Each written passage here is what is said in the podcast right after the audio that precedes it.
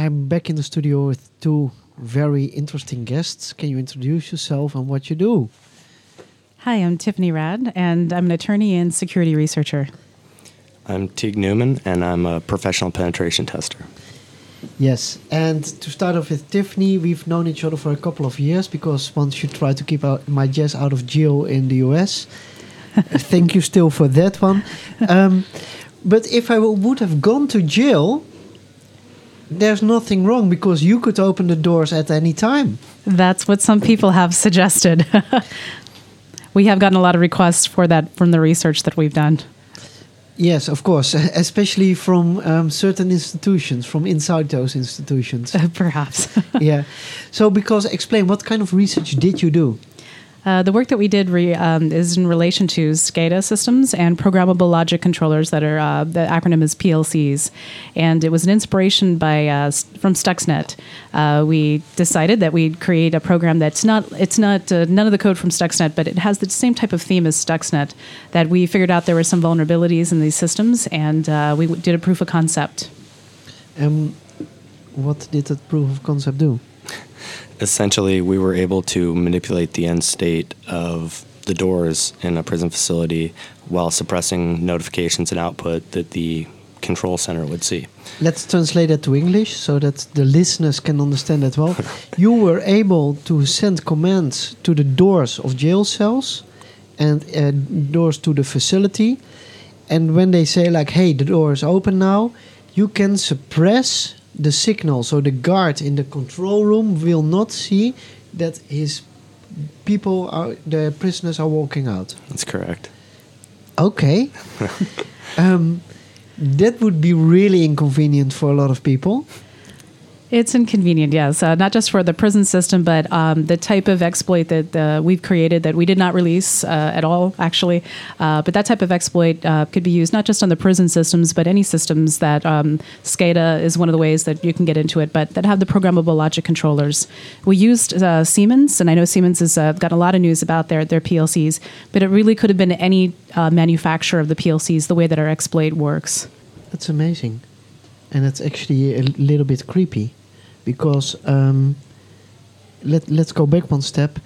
Um, you guys explained on stage yesterday what got everything started.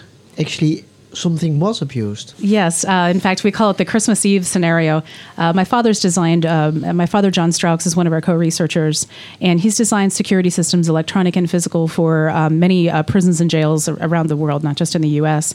And uh, he was called in one night on Christmas Eve. Uh, the, all the the doors on death row popped open, and while it was not related to PLCs, it kind of gave us an idea that if that could happen, uh, what would you do if it did have a PLC vulnerability that was well known? Because of Stuxnet? And is it something that we could do? Because most uh, most correctional facilities do have PLCs, and we found out that it wasn't just correctional facilities. Uh, as our research was kind of wrapping up uh, before DEF CON in July of this year, but it's a lot of facilities that have PLCs. And actually, uh, since we presented uh, here yesterday um, at 28C3, a lot of people have come up to us from all over the world saying, "Hey, there, we have these systems like this. Uh, we're a little concerned now after hearing your talk, and we really would like to hear more about you know any white papers more that you that you've done. Yeah, we'll walk over one another scenario in a second, but um, my answer would be simple. You know, you just create a patch, install it on the system, and bam, you're done. No problem. Not the case, as always. Uh, one thing that we found out when researching industrial control systems was that the patching cycle can be very long, in some cases, up to about six years, because availability is the most important thing in many ICS systems. Uh, for in the instance of nuclear, you can't just take your reactor offline once a week to patch it. Um, so the cycle is a lot longer. So patching isn't always the the solution to the problem. Um, but what can you do then? A lot of what we have done by making the research public, uh, except not without the exploit, but just talking about the vulnerabilities, is telling people these are vulnerabilities. If you work within a facility in which you have PLCs, prison system, water treatment facility, nuclear. I mean, uh, there, I mean, it just there are a lot of facilities. Understand that Stuxnet exists. Most people know that because of the press it's gotten, and your facility could be vulnerable. So training is something, and having the employees understand really the ramifications of checking email, for instance, from the control computers for the PLCs. Wait, wait. checking email from the control facilities. The, you tell it like it's the most normal thing, but are you telling me that prison guards are checking their email, their Twitter, on their work computer that is controlling the cell doors? We did see that in person, in fact, when we did a tour of one of the facilities. And part of the advocacy we're doing for training is tell your people not to do that. There is a lot that can be done to mitigate some of these um, the vulnerabilities by just telling people don't check email. This is a control computer for something that's very important. But why is a control computer connected to the internet? In That's the first place? a big question. Uh, when after we did our presentation in Las Vegas, um, DHS, uh, Department of um, Homeland Home Security, yeah, security. uh, yeah, security in the United States. Uh, they contacted Idaho National Lab uh, Labs. They replicated our our research, and they publicly made a statement uh, saying that out of 400 facilities that they had toured. 400 of them have these vulnerabilities uh, that you know related to what we found, and that's a lot. And it's not just prison systems. They didn't elaborate which ones, but it's it's a lot of systems. They should not all be connected to the internet.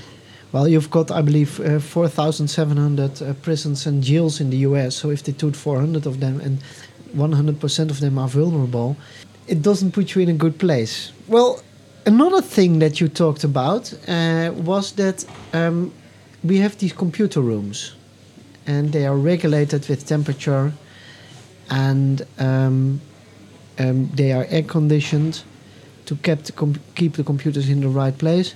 You can mess with that, that as well, right? Yeah, we've found out that uh, many of the heating and air conditioning systems are in fact controlled by PLCs as well. Um, you know, well, conventionally that may not be a huge issue, but as you mentioned, um, you know, when you talk about rack rooms and things of that nature, if you shut off the air conditioning in there, well, the computers heat up, and typically at some point will shut you put down. the heating on. Or yeah, or or you put the heating on, and you know you crank up the heat in there, and at a certain point the computers overheat and shut down or break completely or whatever, and that has you know whatever ramifications. Yes, well, remember, eh, it's a few days before New Year, so um, they call it Silvesterabend. People are partying, drinking a little bit. What if you were, were to hack at 11 p.m. the system and then crank up the heat? How much time do you need uh, until the first computer starts to die or to be ruined? It's hard to say. I guess it would probably depend on the size of the room that they were in and how quick it started to heat up. Um, it could potentially, I mean, in a large rack room, if all the air conditioning was shut off, I mean, you're going to generate a lot of heat fast. It could be hours, short, short period of hours. So basically, if if they wait until to say to say Happy New Year and then jump on their bike and drive to the facility, they're too late. It might be, and in fact, uh, in the, since we did the presentation, this was the first time publicly we've discussed, you know, uh, warning to data centers that have HVAC that are connected are using PLCs or SCADA. Um, this is a warning. Uh, a lot of people have come up to us saying, "Hey, the people that put in our HVACs are electricians, or uh, they really didn't know anything about security. We'd like, you know, them to know more, please, because this is a big deal for data centers." I can imagine that because I did some security research into uh, a, ch- a certain chip being used in transportation cards and also access to buildings. And the people that put it in place are not ICT people that understand the ICT risks and how the wo- world works. So you're telling basically SCADA it's just the same. This is what's interesting about the work that we've done. We're finding so many other places besides prisons and jails that have these vulnerabilities, and it is kind of a shame that it has to come up, you know, out through like independent research or people just anonymously coming up to us and saying, "Hey, here's another vulnerability. Have you thought about this?" And we ask, "Well, why haven't you talked about it?" And they say, "Well, I work for this company and I can't really say, and I have a security clearance."